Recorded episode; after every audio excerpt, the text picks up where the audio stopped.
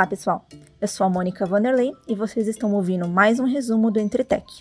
As notícias que marcaram os nossos portais IT Forum 365, Computer World e CIO Brasil entre os dias 5 e 9 de outubro, você escuta a seguir.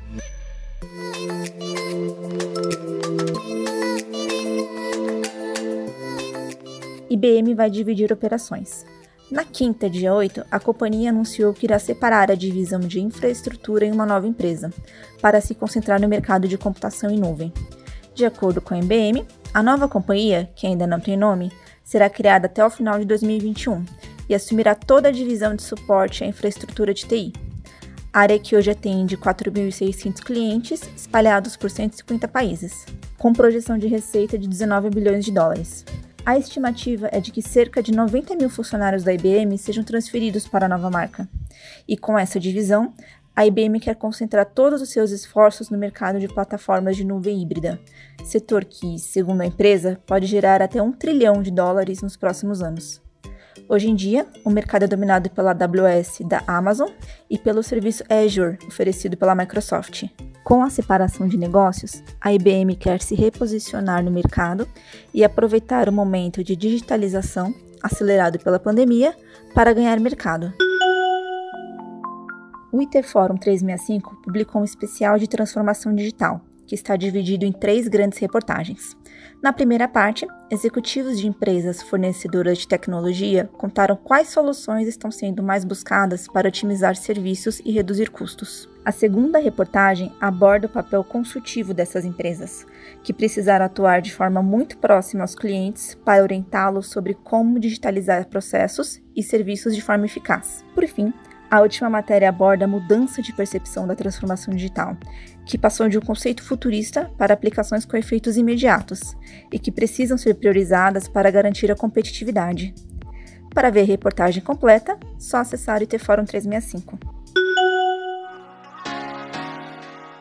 Adeus G Suite. O Google rebatizou como Workspace sua vertical de software de trabalho.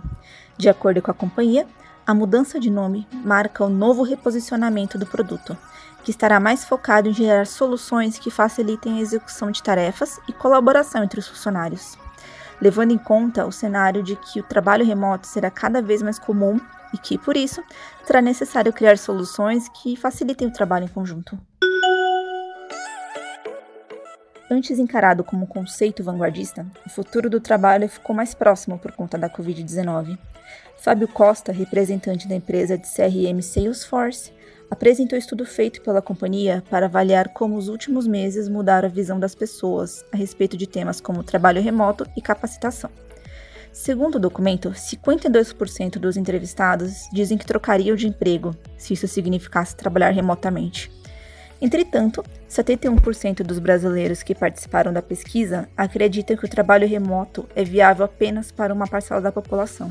Falando sobre habilidades técnicas, os respondentes do Brasil acreditam que o conhecimento em análise de dados, desenvolvimento de aplicativos e estudos de ciências de dados serão cada vez mais relevantes no mundo corporativo.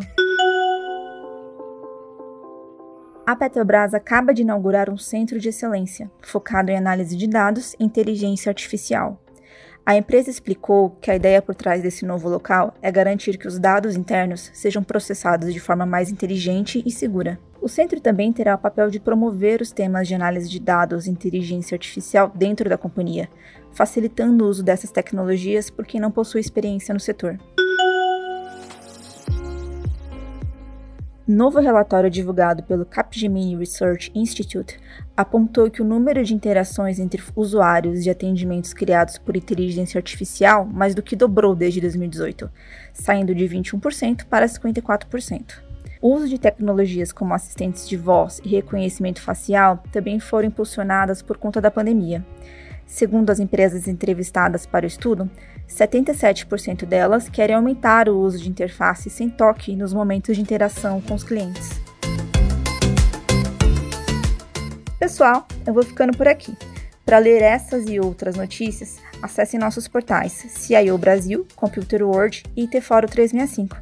Obrigada pela audiência e até a próxima semana.